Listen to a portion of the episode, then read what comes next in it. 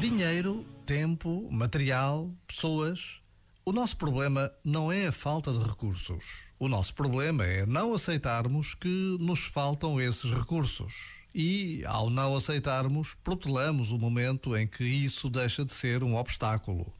A criatividade acontece a partir da humildade, a partir da aceitação que traz serenidade para enfrentar as circunstâncias tal como se apresentam.